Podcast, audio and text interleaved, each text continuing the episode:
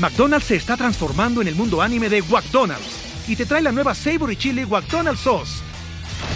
Los mejores sabores se unen en esta legendaria salsa para que tus 10-piece chicken wack papitas y Sprite se conviertan en un meal ultra poderoso. Desbloquea un manga con tu meal y disfruta de un corto de anime cada semana. Solo en McDonald's. ba baba go! En McDonald's participantes por tiempo limitado hasta agotar existencias.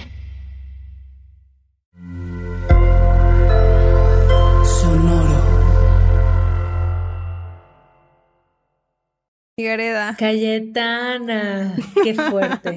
no, qué fuerte. Qué fuerte, güey. No puedo creer que voy a pedir una disculpa en este episodio en especial porque si pueden notar mi voz está un poco jodida porque tengo el bicho, amigos. Tengo el bicho. Le dio COVID. ¿Podemos poner, eh, producción, un sonido de COVID, por favor? Aquí. Uy, tu risa, qué miedo. ¿Todo bien? Pero, amiga, ¿qué, síntomas has tenido? Pues estoy muy agradecida con la vida, amigues, porque no tengo ningún síntoma. Creo que soy asintomática. Eh, pues no, no me siento mal. Solo es un poco como notarán la voz raro. ¿No? O sea, como... Pero, pero vamos arriba, vamos arriba, vamos a Pa'lante, con entusiasmo. Yo sentía una, una superioridad moral por no haberme contagiado en un año, pero pues uno no tiene el control. Pero la vida nos ha mostrado que la superioridad moral no nos lleva a ningún lado. Bueno, Cayetana, no sirve. Eventualmente se, termina por derrumbar. Bienvenidos a Corriendo con Tijeras. Un podcast con dos gurús de nada. Yo soy, o bueno, esta voz, esa no sé quién es, pero soy Cayetana Pérez. Y yo soy Ale Gareda. Cayetana, hoy tenemos invitada. Hoy se van a hablar de cosas densas en este podcast. Yo no sé si la gente esté preparada para toda la verdad que pido un redoble de tijeretazos que Maine Cortés tiene que contarnos el día de hoy. ¡Bienvenida! Hola, hola a las dos. Gracias por la invitación. Maine, cuéntanos un poquito sobre ti, quién eres, qué haces, cuál es tu color favorito. Ok. Ay, sí, siempre las preguntas que me tienen. Pero bueno. Y se pone todo filosofal, ¿no? ¿Qué es ser? ¿Quién soy? ¿Qué hago aquí? ¿Qué es el ser? Eh, hoy sí. Soy Maine Cortés Escobedo. Em, no sé, creo que soy muchas cosas en la vida, pero bueno, a lo que me dedico profesionalmente es, soy psicóloga y también me dedico un poco al mundo del entretenimiento. Entonces me muevo entre el guion, la psicología y a veces la producción. Em, entonces, eso es un poco de lo que hago. Mi color favorito es el negro, por siempre. Estoy contigo, hermana, estoy contigo. El negro es amor. Sí, me encanta, lo amo. ¿no? Empezó como moda gótica, terminó como no tengo que lavar wow, tan seguido. Y es Exacto. Entonces, negro all the way. Y, y, pues bueno, fundé un proyecto de educación emocional que se llama Laboratorio Afectivo. Por ahí lo pueden encontrar en redes y pues hago educación emocional con perspectiva de justicia social. Eh, ahí también conduzco un programa que se acaba de estrenar justo en la app de Yotelco, de salud mental, todos los días a las 9 de la noche. Así wow, Estamos muy emocionadas que estés acá con nosotras porque la verdad es que ya habíamos querido Ale y yo somos pro terapia, pro trátate, pro amiga, date cuenta, ¿no? Trabájate, échale ganitas. Y un tema que nos gustaría tocar contigo es todo este rollo como del amor propio, ¿no? Que está como muy en las redes, que no sabemos de dónde viene, cómo viene, cómo, cómo se le hace. ¿De qué hablamos cuando hablamos de amor propio? Como que ya es un término, es un término marketeable ya, ¿no? Sí. Ah, o sea, yo tengo mis temas con, ese concepto. Yo Exacto. Nos encanta, sácalos. este es el desahogo. No lo uso, o sea, desde el laboratorio afectivo y mi propia práctica no lo uso porque justo me parece algo que ya remite más a un universo de marketing eh, muy extraño que a la salud mental directamente. Entonces yo más bien hablo de la relación contigo misma. Y, ya, porque también creo que ese término te permite meter muchas más cosas que pueden ser más complejas que el amor. El amor es un estado emocional, pero no siempre estás en un estado de amor. A veces estás muy enojada contigo, a veces te sientes muy culpable, a veces estás harta de ti, ¿no? Y todo eso es válido y todo eso es posible y tampoco quiere decir que no te amas si un día nada más no te soportaste, ¿no? Quiere decir que eres humana y es normal. Entonces, a mí creo que a veces etiquetar nuestra relación con nosotros mismos, que es una relación hiper compleja, solamente desde un estado emocional, que en este caso es el amor, es súper reduccionista y que puede ser muy peligroso porque a veces no nos ayuda realmente a entender la infinita complejidad que hay detrás de lo que somos y a relacionarnos con otras partes nuestras que no necesariamente son tan bonitas, tan cómodas, tan marketeables, ¿no? Eh, y que también son súper importantes porque también es lo que somos. Y de ahí también obtenemos un montón de crecimiento, aprendizaje. Entonces creo que está chido, por supuesto, como este, cómo me amo más, de qué manera me amo, de qué manera me muestro ese amor. Creo que a mí me frustra de repente quedarnos en puros conceptos. A mí siempre me gusta llevar las cosas a lo más accionable. Entonces cuando dicen, ámate, ¿cómo? O sea, ¿cómo demonios me voy a amar? O sea, ¿cómo yo sé que yo me amo? O sea, ¿de, qué manera? Porque creo que es algo que sí le demandamos a las otras personas, pero no a nosotras, ¿no? Entonces, de repente, o sea, no sé, si mi pareja me dice te amo y luego desaparece dos meses y luego me gustea y luego me pone el cuerno, pues o sea, sí le voy a decir, oye, ¿qué onda? O sea, me dijiste que me amabas y todas tus acciones me están demostrando algo muy distinto, ¿no? Entonces ahí estoy en una relación con alguien más, no solo pidiéndole como que me diga que me ama, sino de alguna manera que haya cierta congruencia en sus acciones, en su comportamiento hacia mí para respaldar sus palabras. Entonces creo que es igual de importante hacerlo con nosotros, ¿no? O sea, si están estos momentos como de amor hacia nosotros, porque si hay momentos en los que dices, ay, me quiero mucho, estoy muy chida, bien por mí, ¿no? Y también es bonito, pero ¿cómo expresamos eso? O sea, ¿cómo yo sé eso? Más allá de pensar en que me amo, ¿no? ¿Cuáles son mis actividades que me hacen sentir amada? ¿Cuáles son mis maneras de establecer límites, de hacerme, ¿no? O sea, de cultivar una práctica de respeto conmigo misma, de trazar mis metas, tener estrategias para cumplirlas, porque todas esas son muestras de amor. Pero ¿cómo, cómo lo hago? Y algunas de esas no son tan cómodas. Aprender a decir que no, por ejemplo, es una muestra de amor propio y es horrible, o sea, es súper complicado, ¿no? O sea, no es disfrutable, no es bonito. Entonces también, ¿cómo integramos la incomodidad en ese concepto? Para mí es lo más importante, porque si no lo estamos integrando, entonces creo que nos estamos quedando atrapadas en la performatividad instagramera de amarnos y no realmente estamos trabajando en nuestra relación como más profunda. Se les avisó que iba a estar denso. O sea, se les avisó que Mainé venía a decir la verdad porque la gente así como de, güey, aguante, no lleva ni 10 minutos. Cortando este, mitos y creencias. Es que está muy cabrón, ¿no? Que justo siento que desde muy pequeñas, eh, o por lo menos a mí me pasó, que te implantan, te siembran mucho esta idea de, ¿no? O sea, de el autoestima, ¿no? Y el amarte. Y nunca, o sea, como que yo nunca entendí eso, ese concepto ya al final sigo como un poco, como dices, como que desmembrándolo de decir en qué facetas sí me amo, en qué facetas me cago la madre, porque también es parte de mí, ¿no? Es parte de mí esta sombra que no soporto, que me caga, pero ¿Por qué desde, desde dónde crees que nazca como esta idea de que el, que el concepto del amor y el concepto de la, de la aceptación, el concepto de la autoestima, de empoderarte a ti, nazca desde la niñez? ¿Por qué nos enseñan? O sea, como que siento que en mi, en mi experiencia, de ahí nació como siempre el buscar amarme, pero nunca entendí cómo y nunca he encontrado las herramientas claro. Eh, pues como todo eh, del sistema capitalista, que es horrible y que nos destruye y ¡Maldito sistema! Ah. O sea, genuinamente creo que es importante hablar de eso, porque, o sea, las narrativas que existen sobre salud mental no nacen como en un vacío político, sino que corresponden a contextos políticos, sociales, culturales, dentro de los cuales hacen sentido. Entonces, si vivimos en un contexto capitalista, pues evidentemente nuestra narrativa hegemónica de salud mental irá hacia allá, irá hacia la individualidad, irá hacia el echaleganismo, em, ¿no? E irá hacia la competencia extrema.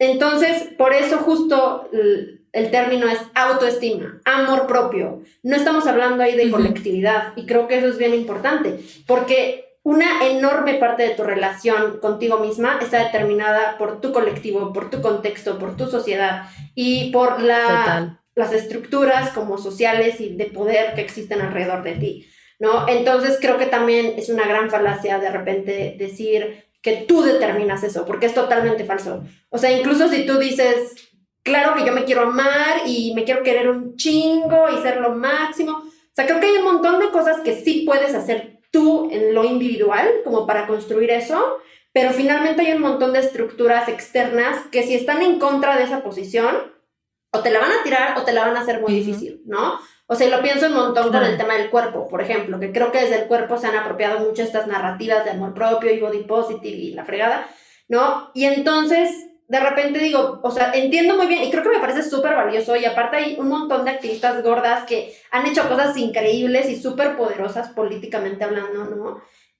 Pero que sí lo veo y digo, no es el mismo camino que atraviesan ellas en su camino de body positive o body neutrality o amor propio que el que atraviesa una influencer delgada, blanca, con un cuerpo hegemónico, ¿no? No es lo mismo, porque a lo mejor las, incluso las dos pueden decir lo mismo. Pueden aparecer en la misma pose diciendo el mismo mensaje con el mismo outfit, ¿no? Y a una se le va a celebrar y a una se le va a criticar y la van a odiar y le van a decir que está normalizando la gordura y que la enfermedad y bla, bla, bla. Y entonces ahí nos, nos confrontamos con retos sociales distintos porque es mucho más fácil promover estas narrativas si no te están atacando todo el tiempo mientras las promueves, ¿no? Y entonces ahí es un, ah, ok, pues no es que para la persona delgada y guapa va a ser lo más fácil de la vida amarse, porque pues también puede ser complicado por muchas otras razones, pero sí socialmente va a tener más herramientas para hacerlo, porque el mismo sistema le refuerza que lo que ella es o lo que ella ve en el espejo está bien,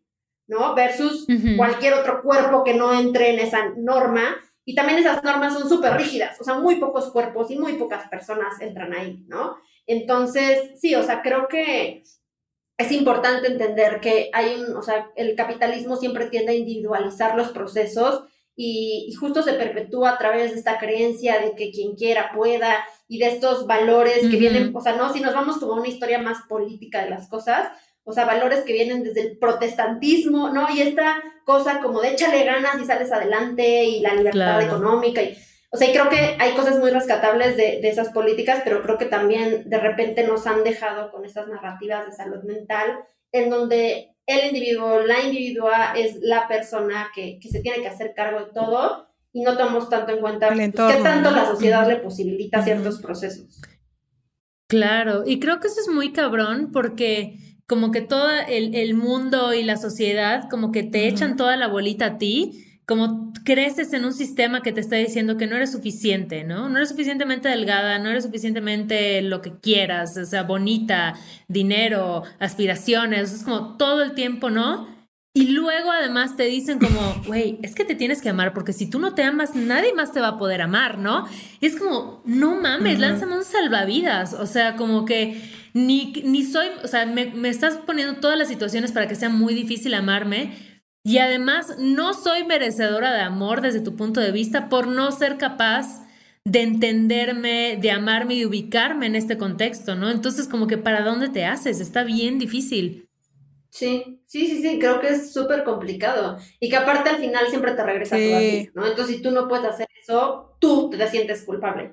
Tú estás mal. Claro. Entonces, es como este ciclo vicioso, como muy infértil, porque, porque pues sí, o sea, como también es energía emocional de entender que no cabes en ese molde, que no puedes hacer estas cosas, que no te funciona a ti eso, ¿no? Se convierte, o sea, en lugar de este impulso externo de cuestionar, bueno, pero ¿por qué este es el molde? O sea, ¿por qué si nadie cabe aquí, esto es lo que tenemos que hacer. O sea, en lugar de hacer estas cosas, pues la energía se vuelca hacia ti, ¿no? En, chale, ¿cómo puedo hacer para caber en este molde? Eh, ¿Qué estoy haciendo mal? ¿Qué tengo que hacer mejor? Eh, ¿Con quién me puedo comparar? ¿No? O sea, ¿a quién le puedo pedir que venga y me salve, me ayude? Entonces, o sea, creo que también, pues sí, o sea, por eso la salud mental tiene un sentido político como muy amplio, ¿no? O sea, puede de gran manera ayudar a mantener los sistemas políticos y sociales como ya están o ayudar a confrontarlos, pero creo que para eso pues también se necesita una perspectiva crítica. Siento que, eh, por ejemplo, en, en, la parte de amor propio, ¿no? Que nos han vendido, que te responsabilizan de si te amas o no te amas, ¿no? Está en ti, ¿no? O sea, como de, tienes estas herramientas que a lo mejor de, ¿no? De lo que platicamos ahorita, de igual ve a terapia para descubrirte, para conocerte, para de ahí, pero siempre es como tu responsabilidad el, el amarte y el, y el fungir como un papel importante en, en la sociedad. Como colectivo, ¿qué, ¿Qué podemos empezar a hacer o cómo podemos empezar a romper como estas creencias en donde nos responsabilizan como individuos de que no eres suficiente, pero aún así tienes que amarte? Pues creo que, o sea, yo también tengo mi, propuesta controversial de abandonar el amor como meta. O sea, me parece súper innecesario. O sea, ¿por qué? ¿Por qué me toca más? O sea, ¿qué es eso? No. O sea, creo que, pues sí, me tengo que aceptar, porque también aceptarme aceptarme también implica poder darme cuenta de las cosas que no me gustan y que me gustaría cambiar. ¿no? O sea, yo, Mainé, puedo decir como, pues sí, o sea, acepto quién soy, me conozco, ¿no? Lo suficiente, hago ese trabajo para autoconocerme y, y, sé que hay estas partes de mí que quiero seguir trabajando, que no me encantan, que todavía me generan problemas, pero esto es lo que soy. Y está bien, lo voy a trabajar poco a poco y si sigo trabajando, seguramente voy a poder irlo cambiando con el tiempo, también entendiendo que mis metas hoy van a ser distintas a mis metas en un año y puedo ir evolucionando con eso, ¿no? Porque somos personas, pues, complejas. Y está bien. Eh, y creo que a veces es mucha presión, o sea, creo que justo porque la salud mental a veces es un poco abstracta, eh, nos ponemos metas totalmente irreales, que, que no nos pondríamos en otras áreas que son un poquito más concretas. Por ejemplo, en temas físicos, ¿no? O sea, si yo voy al gimnasio por primera vez en mi vida y mi meta es, quiero cargar esa pesa de 200 kilos que está ahí en cuatro días. O sea, cualquier persona te va a decir, no lo vas a lograr. Y no porque no puedas hacerlo, no porque no tengas potencialmente la capacidad de hacerlo, sino porque no, no hay manera de que desarrolles como la fuerza, el aguante, la condición necesaria en cuatro días para lograr hacer eso. Y es más, si lo intentas, chance hasta te lastimas. ¿No? Y entonces échale más tiempo.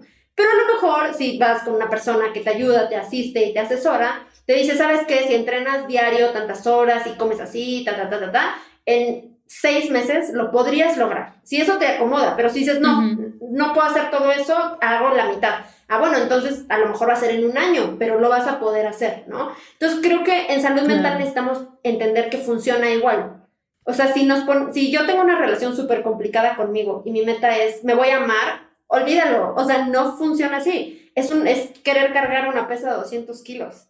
O sea, creo que necesitas metas más concretas, más accionables en la inmediatez.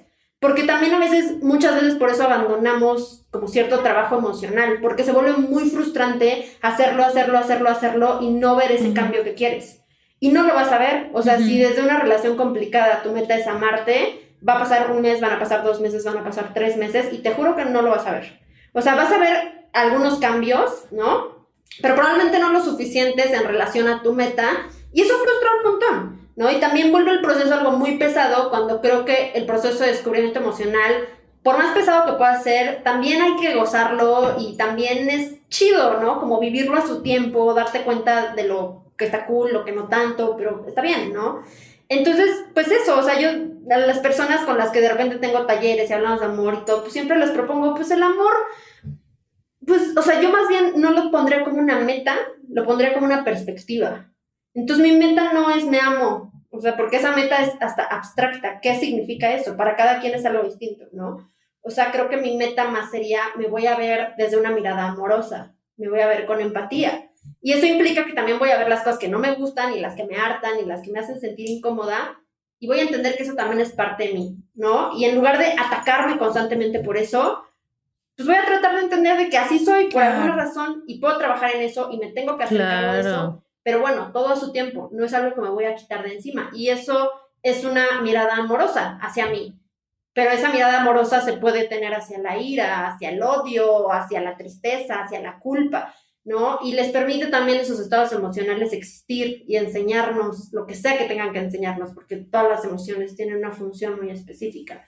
Entonces, pues sí, yo más bien lo cambiaría hacia allá. Sí, y yo creo que al menos como para mí, algo que ha sido bien interesante en los últimos años es hacer como este ejercicio más, como tú dices, más que pensarlo como, ay, voy a empezar un proceso de amor propio y me voy a amar, es como, quiero navegar el, camino del autoconocimiento. O sea, quiero conocerme mejor y quiero entender de dónde vienen como ciertas actitudes, ciertas acciones, ciertos pensamientos, ciertas inseguridades, ¿no?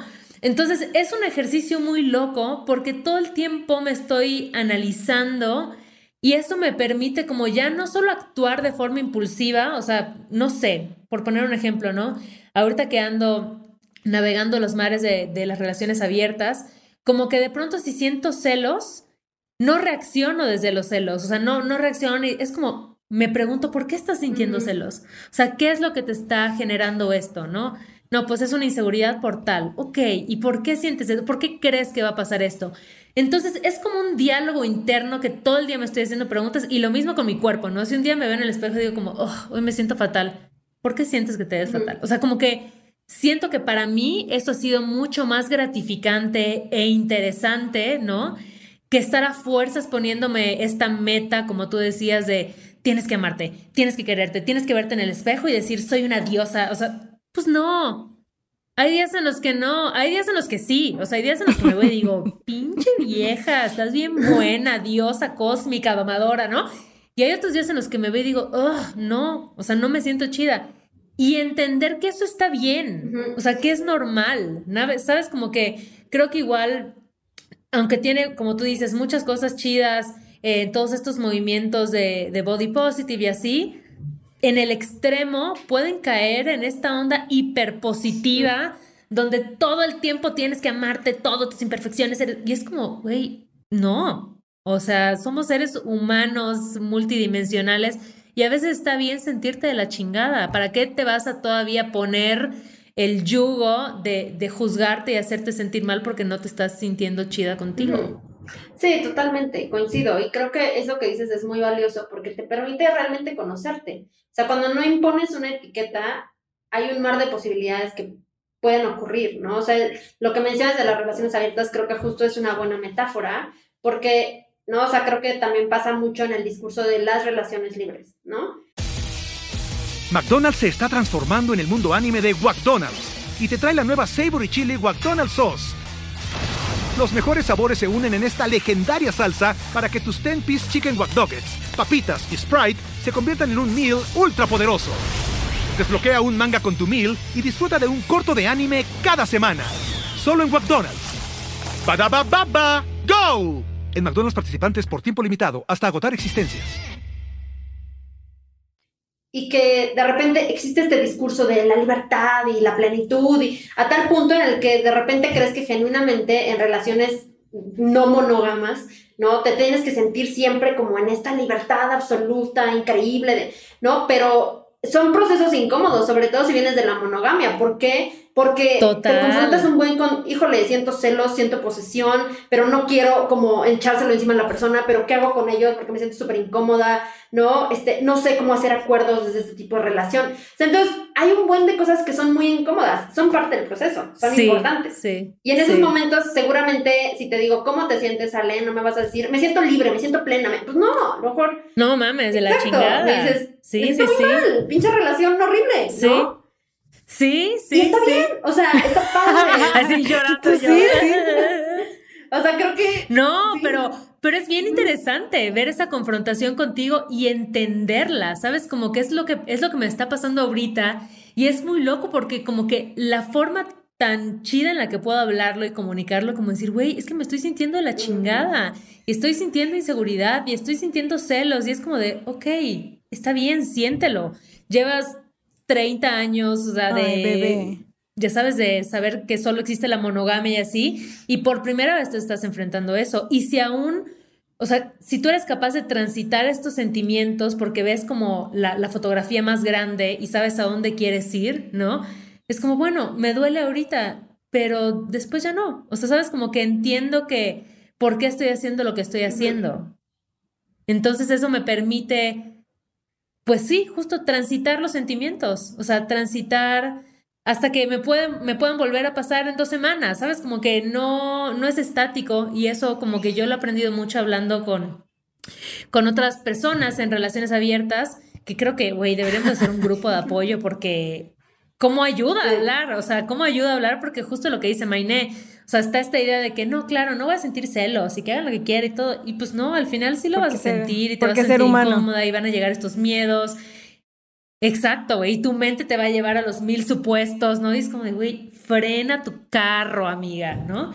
Y a mí hablar con otras personas me ha permitido igual entenderme mejor a mí y saber como, ah, claro, pues nos está pasando esto a un chingo de personas, todo bien, ¿no? O sea, es, es el proceso. Y creo que pasa igual con el tema de, pues, de la autoestima, el amor propio, como lo queremos llamar, que pareciera que tienes que a fuerzas ahora meterte en este molde de cómo, qué significa tener una buena relación contigo misma. Y cuando hablas con otras morras y les dices como, güey, a veces me siento terrible y dicen, ay, yo también, ¿no? O sea, es normal, es como, ah, ok. Entonces que un día me siente la chingada y me parezca horrible mi cuerpo es normal. O sea, no quiere decir que ya ni me amo, ni tengo autoestima, ni... Pues no. a mí lo que me pasaba, justo como en terapia, ah, era el tema de, me decían, por ejemplo, con mi cuerpo, que me decían, eh, una, una, o sea, una forma es aceptarte, ¿no? Y otra cosa es amarte, ¿no? O sea, como de, creo que son tal vez dos conceptos distintos. Y quería preguntarte, Maine, ¿qué relación tienen como el conocimiento de tus emociones o cómo manejar tus emociones en ti para tener una mejor relación y poder conocerte para igual poder como desarrollar como estas estrategias que te ayuden a surfear las, los bienes y manejes de la vida? Pues, o sea, creo que es, o sea, pues sí, o sea, creo que esa es la, la clave de absolutamente todo cuando hablamos de salud mental. O sea, porque sí, o sea, creo que justo también por temas políticos, sociales, estamos como condicionados para perseguir la experiencia positiva o placentera, pero esa experiencia es solo un porcentaje de lo que podemos sentir. ¿no? Y, y, está bien, así debe de ser, porque esa experiencia te sirve para cosas muy específicas emocionalmente hablando, pero hay otras cosas que no las logras sin las cosas que son un poquito más incómodas, un poquito más retadoras, más complejas, ¿no? Eh, y creo que cuando puedes entender bien cómo tú las sientes, cómo tú las expresas, desde dónde lo haces, por qué lo haces así, ¿no? ¿Cuáles fueron tus modelos afectivos? ¿Cómo fue tu educación emocional? O sea, creo que una vez que puedes entender eso y, y también tienes más herramientas para navegar cada estado, porque creo que siempre hay emociones que nos cuestan más que otras y eso es completamente natural. Entonces, pues si una te cuesta más, quiere decir que vas a tener que hacer más trabajo emocional para construir herramientas, ¿no? Entonces, está bien, o sea, te vas a tardar más, va a ser más complicado, pero lo vas a poder hacer, sí, sí, ¿no? O sea, sí genuinamente tienes como la, la, intención, las herramientas y la posibilidad de hacerlo. Entonces, o sea, creo que una vez que haces eso, una vez que tienes mayor claridad sobre esos procesos y cómo funcionan en ti, o sea, de verdad que la vida cambia, la vida se vuelve, pues no diría más fácil ni más linda, pero... Más lleva, mejor llevadera. Sí diría como, ajá, se vuelve más llevadera, o sea, porque te entiendes en tu infinita complejidad. Y me acuerdo yo que siempre o sea, por mucho, mucho tiempo yo dediqué mis espacios terapéuticos a trabajar la ira y la ansiedad, que eran dos emociones para mí muy complicadas, ¿no? Y a lo largo de ese trabajo, o sea, me acuerdo que a veces llegaba como con mi terapeuta y me decía, ¿cómo estás? Y yo decía, es que estoy mal, ¿no? Y ya, y decía, ¿por qué? Y decía, es que la ansiedad, ¿no? Y trabajamos mucho desde cambiar el lenguaje, ¿no? Hasta que ahora, por ejemplo, ya es muy, muy difícil que yo diga que estoy mal. O sea, genuinamente tengo que estar en un estado de completa crisis para decir que estoy mal, ¿no? O sea, normalmente digo, estoy muy ansiosa, pero estoy bien, ¿no? Porque también ya entendí que ponerle categorías morales a las emociones nos condiciona a acercarnos de cierta manera a ellas. Entonces puedo estar furiosa y aún así estoy bien porque es una emoción que es incómoda, así es, así funciona, pero también es una emoción que puedo aprovechar de ciertas formas. O sea, laboratorio afectivo en gran parte nace de la ira, de mi ira, de ver como la salud mental siendo como un sistema de opresión más, siendo poco empático, siendo poco accesible, ¿no? O sea, de esa ira, de esa frustración de, de ser un campo que amo, pero que constantemente veo posicionado desde un lugar horrible, ¿no? Y desde esa ira y con esa energía emocional, pude crear un proyecto que es pesado, es pesado gestionarlo, es pesado crearlo, es pesado estar como generando contenido, pero bueno, lo genero como desde emociones muy particulares y dependiendo de mi emoción también es el contenido que ven ahí de repente, ¿no? Eh, entonces, o sea, eso, tus emociones son herramientas para navegar el mundo. Más bien tienes que entender herramientas cómo, o sea, para qué porque es como si te dan una caja de herramientas y genuinamente nunca has visto ninguna, no tienes idea de qué tienes, ¿me explico? Pero si te explican, esto es una llave, perico, lo que sea, sirve para esto, esto es un martillo, sirve para esto, esto es un clavo, sirve para esto. O sea, creo que hacer eso y decir para qué me sirve cada emoción y cómo la puedo usar, finalmente tienes una caja de herramientas para navegar la vida, las relaciones y pues cualquier cosa que se te atraviese. Entonces creo que genuinamente esa es como la piedra angular de la salud mental. Eso es muy fuerte. Yo me acuerdo em, una vez que en terapia em, yo estaba hablando de algo que no me gustaba sobre mí, de cómo reaccionaba sobre ciertos temas. Y me acuerdo perfecto que mi terapeuta me dijo como, bueno, pero no te has puesto a pensar que esa fue una herramienta que tú desarrollaste a partir de este trauma que viviste para protegerte, ¿no? Y te funcionó mucho tiempo, o sea, durante algún tiempo esa, ese mecanismo era tu mecanismo de defensa y te servía. Está bien que, que identifiques que ya no es algo que te sirve, pero no es como, ay, ¿por qué hice eso? ¿Y por qué reaccioné así? Todo mal conmigo. Es como, güey, fue la forma o la herramienta que tú tuviste en ese momento para actuar y ahora que ya identificaste que ya no te está sirviendo, pues puedes dejarlo o puedes verla desde otro lado, ¿no? Y para mí era como, claro, o sea, muchas veces, bueno, no muchas veces, la mayoría del tiempo creo que somos súper duras con nosotras, ¿no? Y, y como decías hace ratito, como nos exigimos cosas que no le exigiríamos a los demás, ¿no? Y tendemos a ser como muchísimo más críticas, cuando muchas de esas experiencias difíciles pues al final te van dando más herramientas y te permiten como llegar hasta el punto A al punto B, ¿no? O sea, hay, hay sí, sí, o sea, tal vez hay em, sentimientos, emociones que como dice Mainés son incómodas, pero que en el momento te ayudan, o sea, te pueden ayudar a llegar del punto A al punto B. Entonces, como que aprender a verlo igual desde esa perspectiva pues le quita como mucha culpa, ¿no? A estas situaciones en las que de pronto nos vemos envueltas. A mí en mi, en mi propio proceso lo que me ha ayudado es conocer mi ciclo menstrual. O sea, creo que antes eh, mis emociones eran como muy cambiantes y cuando no tenía esa herramienta, como que decía, ¿qué pedo? O sea, igual y más o menos como que tenía de ya me va a bajar o...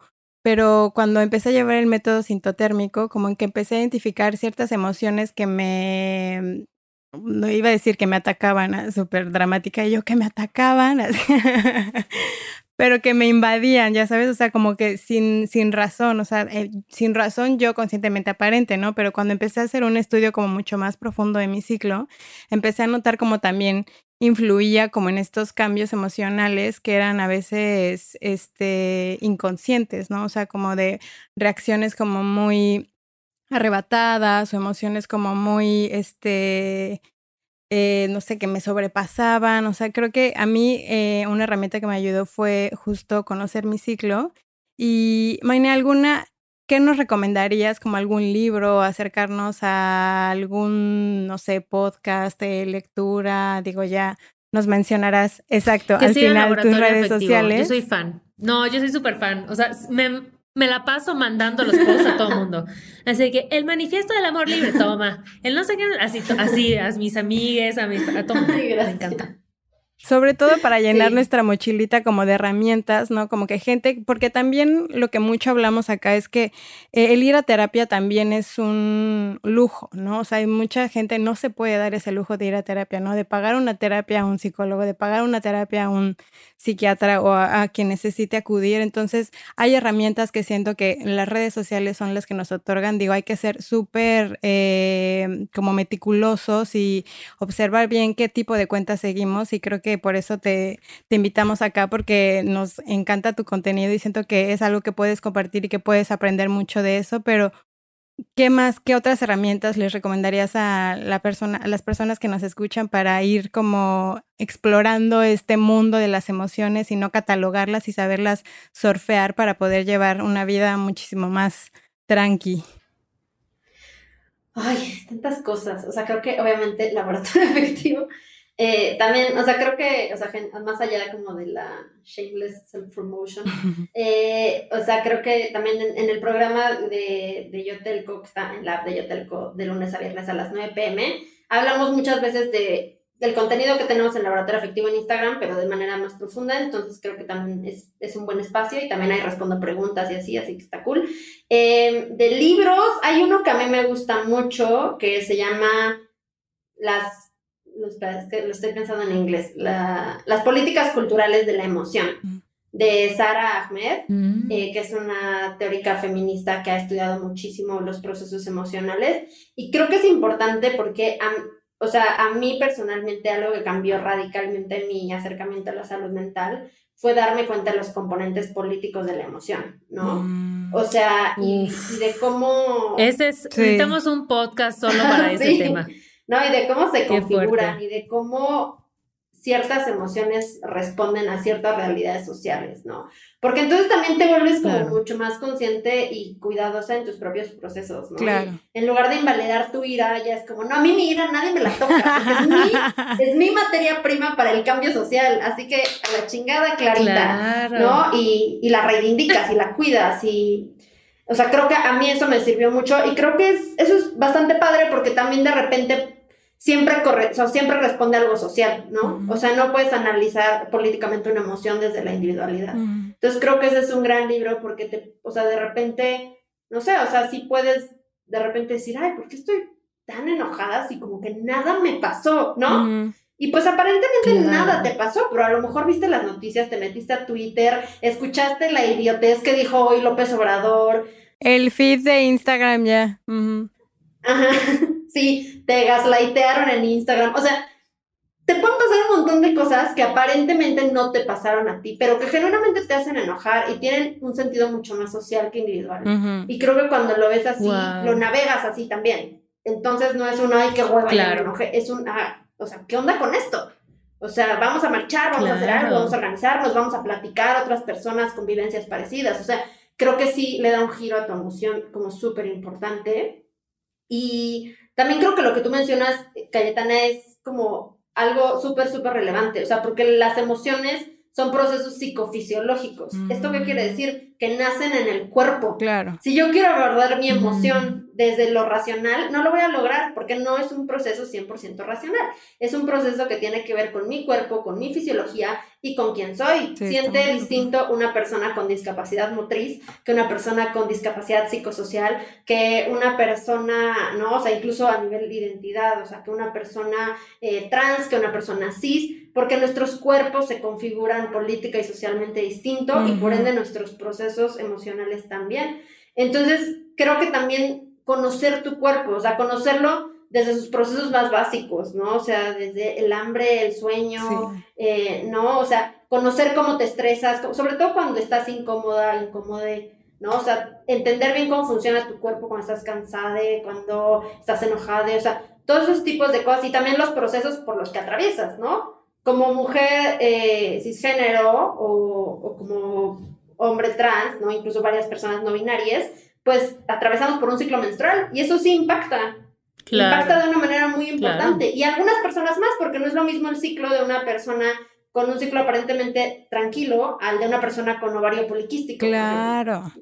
claro. Entonces, eso totalmente va a determinar un buen de cosas. Y también, incluso tus hábitos. O sea, si eres una persona que tiene que salir a trabajar a las 5 de la mañana y entonces no puedes más que tomarte un yogurt y salir corriendo o no duermes más de 6 horas, bueno, también eso va a condicionar un montón tu forma de sentir. Entonces, creo que analizar tu cuerpo en relación a realmente quién eres. Si tomas hormonas, eso va a afectar, ¿no?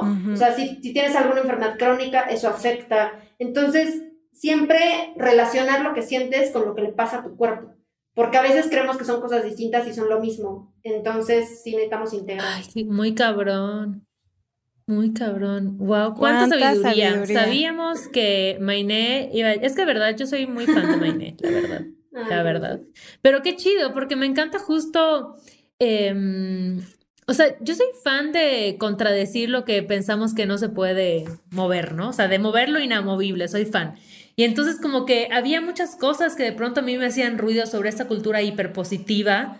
Eh, y que ahorita hablando con Mainé, eh, como que puedo entender por qué me hacen ruido, ¿no? O sea, como que de dónde viene un poco esta incomodidad de decir como que, ay, no, pero ¿por qué a fuerza siempre queremos vivir en este universo rosa donde todo está bien y todos somos perfectos y nadie se enoja y todos no? Es como, no, güey, me encanta como abrazar todas las facetas que podemos tener.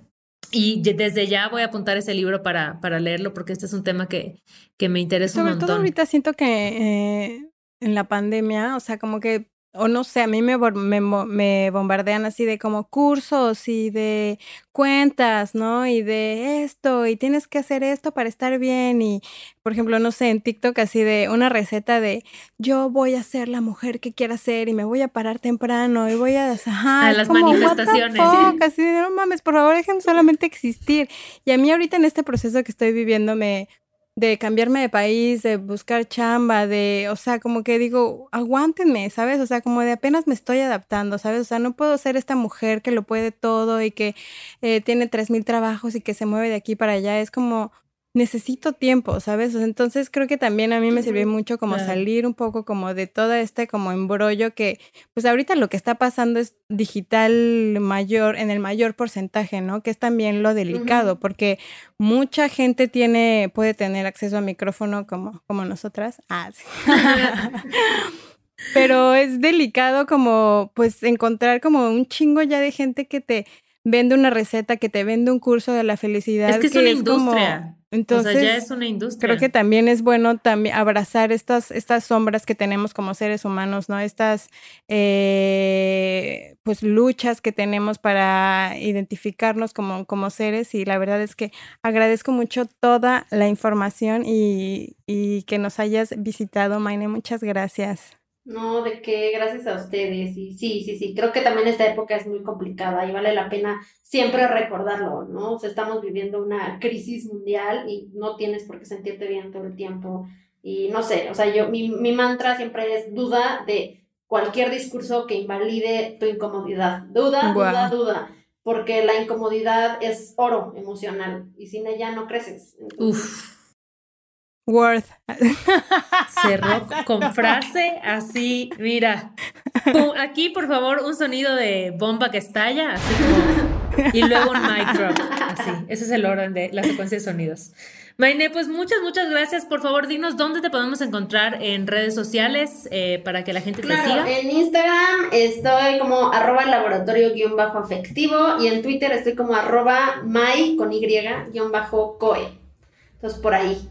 Perfecto. Muchas gracias, Maine, eh, por acompañarnos. Espero que algún otro día te des otra, otra vuelta por corriendo con tijeras, porque siento que dejaste como unos cinco temas que yo quiero así dedicarles un episodio a cada uno. Pero muchas, muchas gracias por, por darnos un poquito de tu tiempo y de tu no, experiencia. No, gracias a ustedes. Lo disfruté mucho y sí, acá, a la orden. Gracias. ¿No les parece que tengo una voz sensual? Ah. La verdad, sí, sí, calle. Yo sí. Jalo.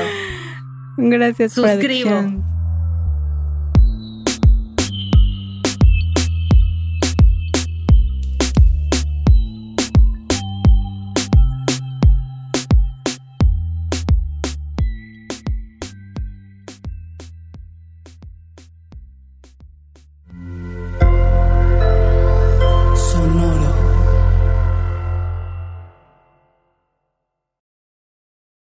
Ryan here, and I have a question for you. What do you do when you win?